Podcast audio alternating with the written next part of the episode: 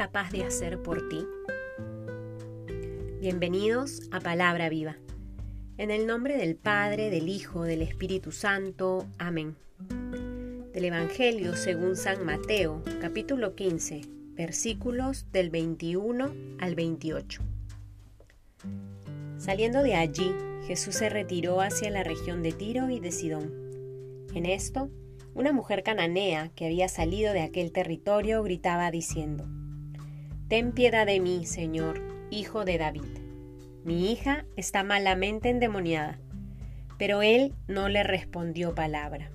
Sus discípulos, acercándose, le rogaban, Despídela, que viene gritando detrás de nosotros. Respondió él, No he sido enviado más que a las ovejas perdidas de la casa de Israel.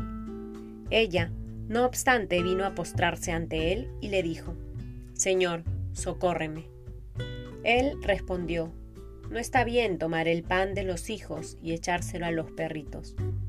Sí, Señor, repuso ella, pero también los perritos comen de las migajas que caen de la mesa de sus amos. Entonces Jesús le respondió, Mujer, grande es tu fe, que te suceda como deseas y desde aquel momento quedó curada su hija. Palabra del Señor.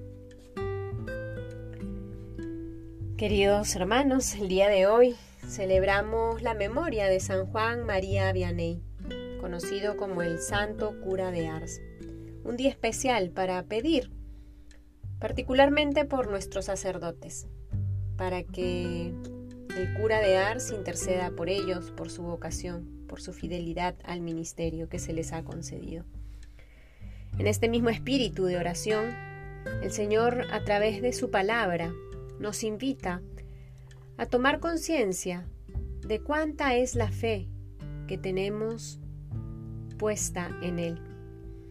Se nos narra la curación de la hija de una mujer cananea, una mujer que no, que sin pertenecer al pueblo de Israel que sin pertenecer a los hijos de Israel, como dice Jesús en el diálogo que tiene con sus apóstoles, se atreve a buscar al Maestro, se expone al rechazo, al posible rechazo del Maestro. Está dispuesta a pasar ese mal rato por amor a su hija. Su hija necesita ser curada. Ten piedad de mí, Señor, hijo de David. Mi hija está mal. Está malamente endemoniada. Se expone entonces al rechazo porque es consciente de la necesidad que tiene. Es capaz entonces de humillarse, entre comillas, ante Jesús y sus apóstoles sabiendo de su condición por amor a su hija.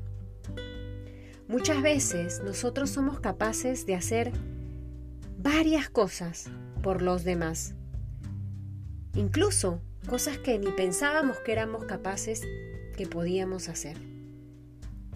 O tantas veces en nuestra oración dedicamos mucho tiempo a pedir por los otros Pedimos por las necesidades de todas las personas que conocemos, quienes tienen hijos, quienes tienen nietos, gastan su oración en beneficio de ellos. Y todo eso está muy bien. Nuestra vida está hecha para darla, para comprometernos con el otro.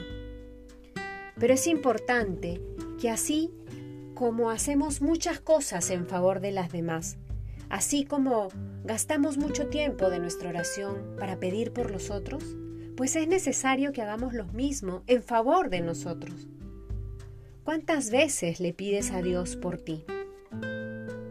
¿Qué le pides a Dios para ti?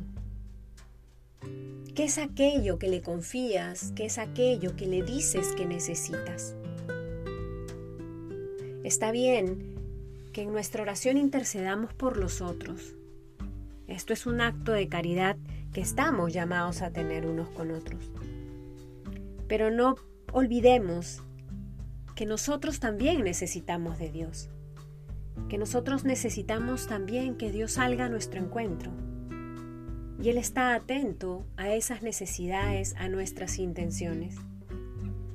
Que podamos entonces disponer nuestro corazón para llenarnos de valentía y ser capaces de arrebatarle también milagros al Señor por nuestra fe a favor nuestro, para que de esa manera podamos ayudar mejor a los demás.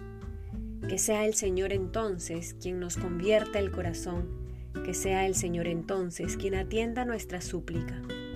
En el nombre del Padre, del Hijo, del Espíritu Santo. Amén.